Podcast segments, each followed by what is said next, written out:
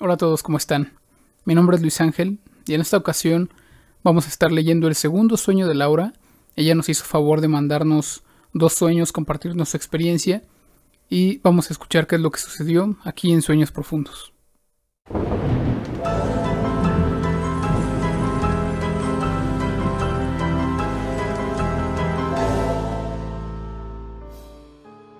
Vamos a comenzar. Cuando yo era una niña muy pequeña, como de cuatro años, tenía un sueño muy recurrente. Siempre soñaba que yo era un bebé de brazos.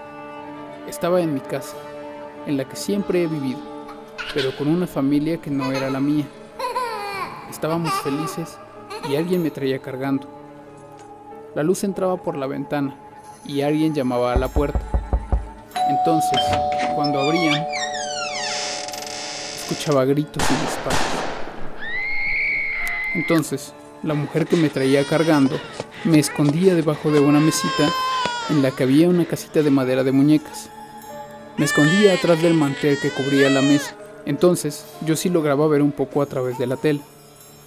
En ese momento, vi como alguien alcanzaba a la mujer y también le disparaba. Las personas extrañas se iban y solo quedaba mucho silencio. Comenzaba a llorar y después de un rato entraban dos personas a la casa, un hombre y una mujer.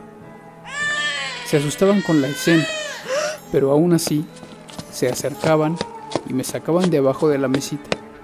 Y me di cuenta de que era mi mamá, mi mamá en la vida real y mi papá también. Entraba la policía a la casa y mis papás les explicaban que habían escuchado disparos y entraron. Esa mesita, esa casita y ese mantel y todo lo demás de mi sueño era igual a como era mi casa en ese entonces. Con el tiempo olvidé todo este asunto, pero igual es un sueño que, aunque fue recurrente hace mucho, mucho tiempo, lo sigo recordando bien.